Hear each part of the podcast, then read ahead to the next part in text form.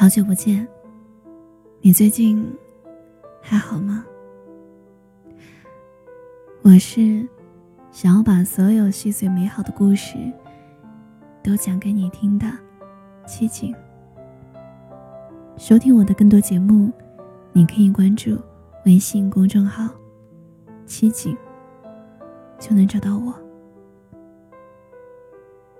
今天要讲的故事来自严小雨。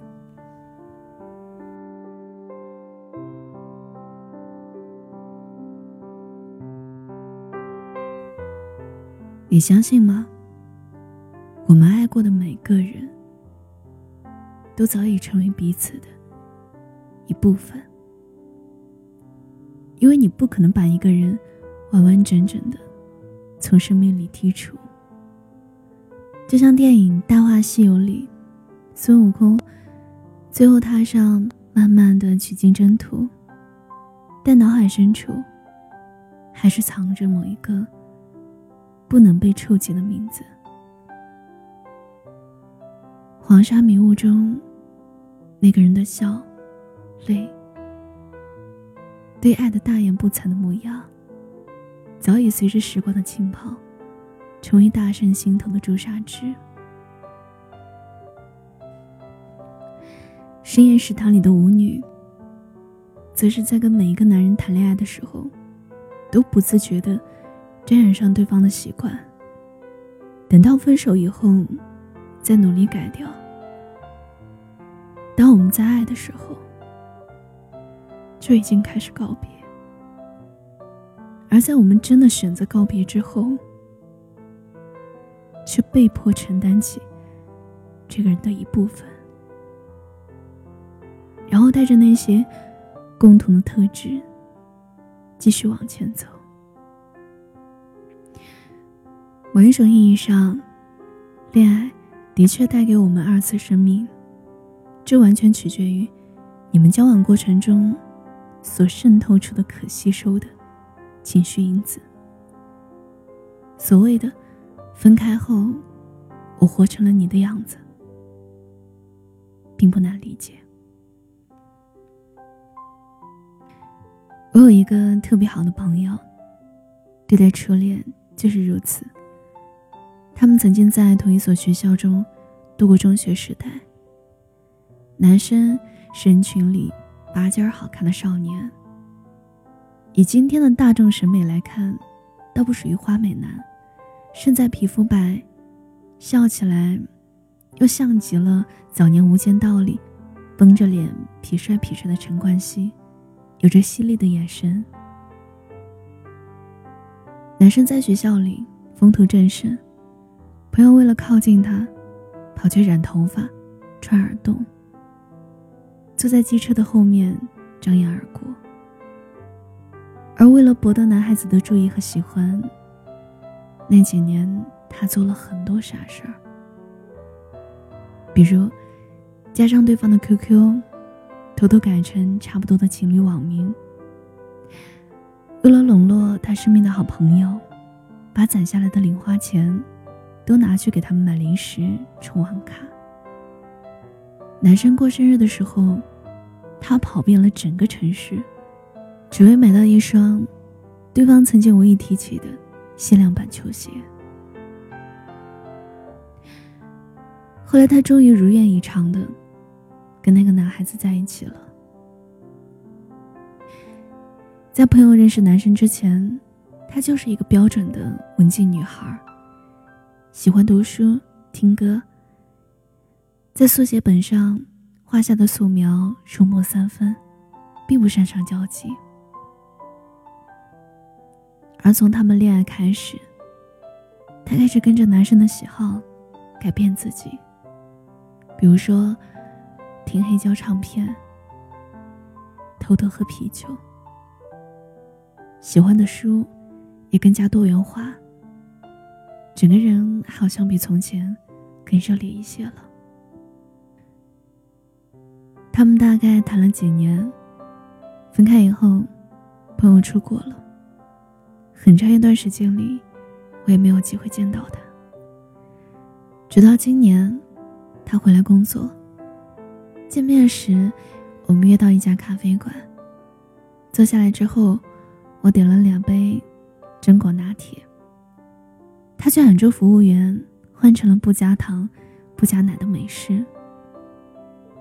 我很惊讶，你从前不是无甜不欢的吗？他淡淡的说：“嗯，我已经很久不吃甜品了，不喝拿铁了。”不是为了减肥，只是好像自从跟他分开以后，我就没有那么喜欢甜的了。这大概就是他在我生命里留下来的记号吧。他说完以后，半天没有说话。我当然也知道他说的那个人是谁。但凡深爱，总难忘怀。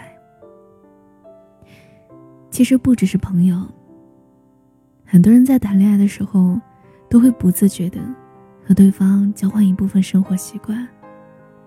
这些习惯，哪怕分开以后，也很难改掉的。他们分开多年，平日里也没有什么来往。要说还喜欢着，其实倒也不是。即便有几分牵挂。也不算浓烈啊，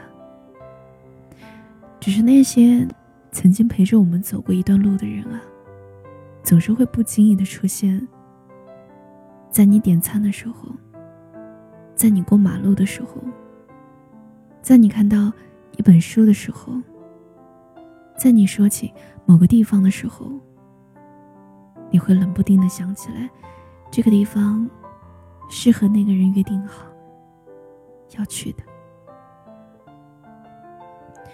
朋友除了不再吃甜食，他还把从前最不喜欢看的科幻片，在离开对方之后，从早年德国的《大都会》，到近年来热映的《星际穿越》，通透的刷了一遍。做这些的意义，不是为了挽回什么，只是对于曾经的自己，我明白，什么都是有迹可循的。每个人在这个世界上，都不是孤零零的存在。我们爱过的人，都刻在了骨子里。我不再爱他了，可我并不会否认我们的过去。对每个人来说都是这样吧。否认过去，删除过去，排斥过去经历的一切。这都是在拒绝自己。所有告别，都是成全。想要告诉你，一段感情走到尽头，哪怕没了喜欢，也要体面。你不再去打扰他现在的生活，但同时也会好好的保存你们的过去。毕竟。对于真正喜欢过的人，每一声再见都值得怀念。希望你在遇见下一个人的时候，也能勇敢的爱与被爱。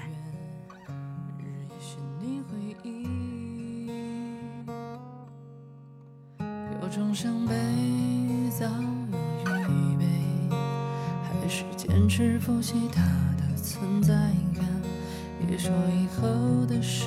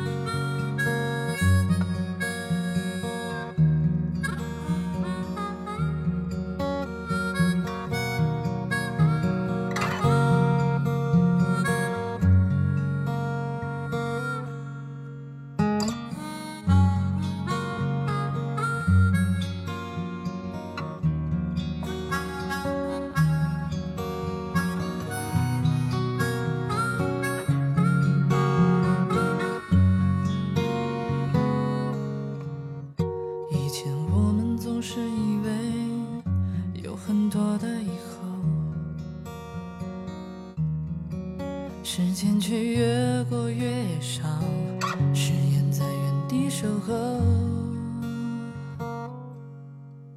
有种伤悲早有预备，还是坚持复习它的存在感。别说以后的事。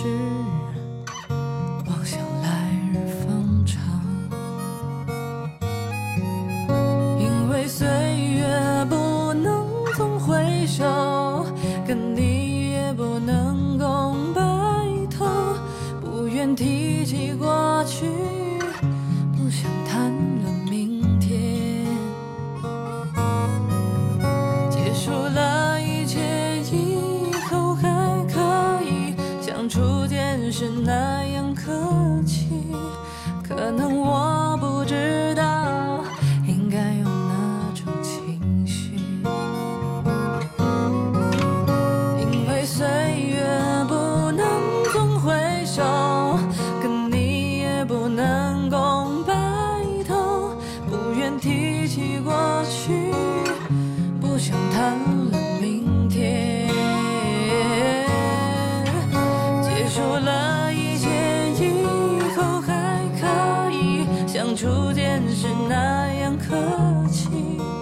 可能我不知道应该用哪种情绪可能我